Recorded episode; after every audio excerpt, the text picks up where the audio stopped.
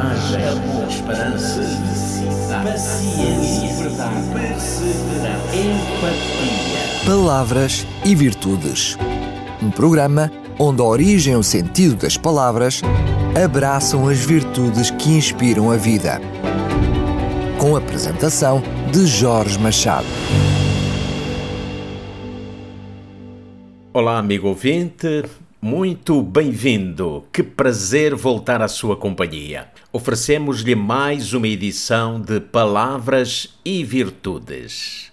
A língua portuguesa tem nas suas raízes as mais diversas influências que vão desde o árabe ao indo-europeu e do grego ao latim. Isto para não falarmos de toda a influência que recebeu através dos tempos das mais diferentes culturas que vão desde a América do Sul à África. Essa multiplicidade de influências está, pois, presente no nosso cotidiano como falantes do bom português.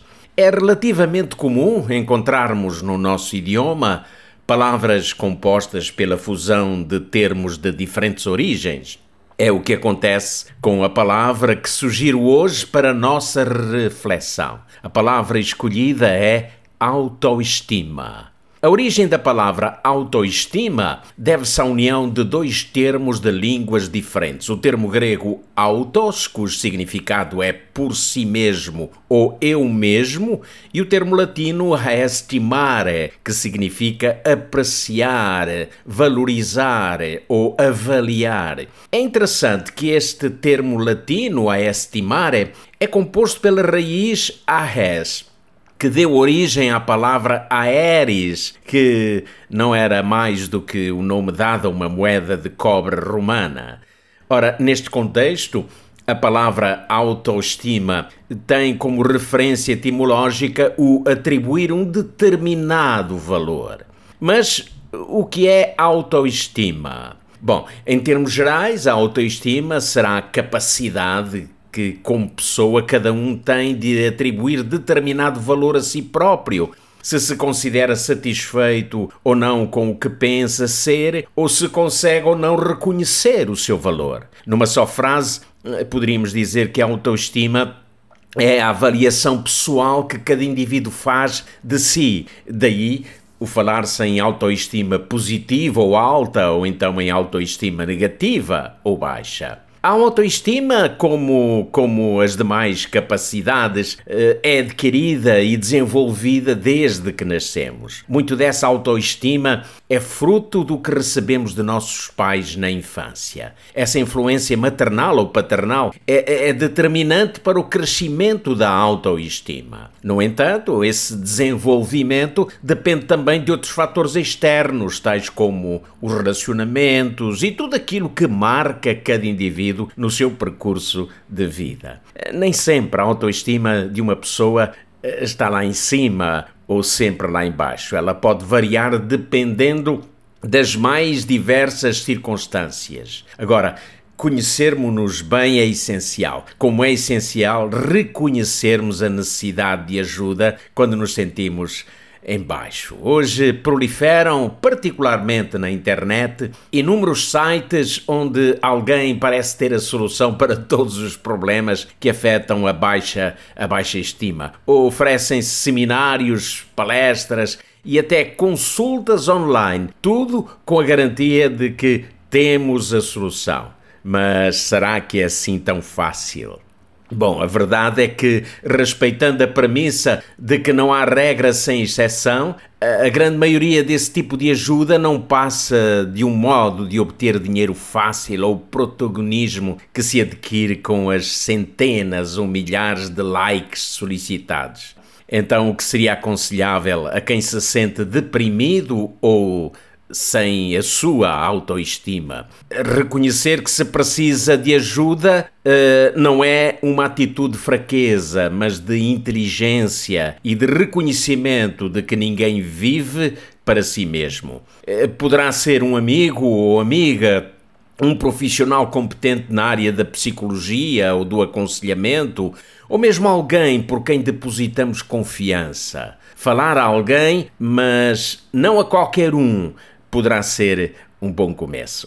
Uh, ninguém nos conhece melhor do que nós mesmos, mas também ninguém nos conhece melhor do que aquele que nos criou e é capaz de sondar o nosso coração. Para além de saber tudo a nosso respeito, Deus nutre por cada um dos seus filhos um amor mais forte que a morte. E é Ele quem afirma: Porquanto com amor eterno te amei, por isso com benignidade te atraí. Durante o seu ministério terreno, quantos corações se abriram diante de Jesus? Quantas histórias ele ouviu vindas de corações oprimidos? Quantos pecados confessados e quantas vidas restauradas? Ele próprio convidava os atribulados de espírito a irem a ele quando apelava ao coração: Vinde a mim todos que estáis cansados e sobrecarregados, e eu vos aliviarei. Será hoje diferente, estimado ouvinte? Não estará hoje Jesus tão interessado em nós como nas pessoas daquele tempo? Não estará ele igualmente disposto a ouvir-nos, a ouvir a nossa história? A sua promessa é que não nos deixaria órfãos, mas que estaria conosco até o fim. Sim, amigo ouvinte, podemos ir a Cristo tal como estamos, com as nossas alegrias, com a nossa pequena fé Podemos ir a Ele também com as nossas tristezas e com os nossos fardos, com tudo aquilo que nos deixa embaixo. As Sagradas Escrituras afirmam que a sua mão permanece estendida e com o seu ouvido nos escuta. Ah, que felicidade! Num tempo em que quase ninguém quer ouvir alguém, Jesus nos aconselha: Entra no teu aposento e, fechando a tua porta, fala a teu pai, que vê o que está oculto, e teu pai, que vê o que está oculto, te recompensará. O que fazer quando a tormenta ameaça a paz e a noite traz escuridão da tristeza? Alguém que experimentou ir a Jesus obteve resposta e disse: Multiplicando-se dentro de mim as minhas ansiedades as tuas consolações reanimaram a minha alma. E é assim que ficamos com esta garantia de que aquele que tudo sabe, ouve e vê, também espera por si e por mim. Chegamos ao fim de palavras e virtudes. Fique com a certeza de que voltaremos em breve. Despeço-me com amizade até ao próximo encontro.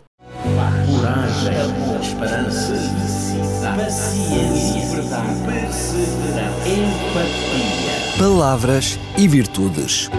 Um programa onde a origem e o sentido das palavras abraçam as virtudes que inspiram a vida. Com a apresentação de Jorge Machado.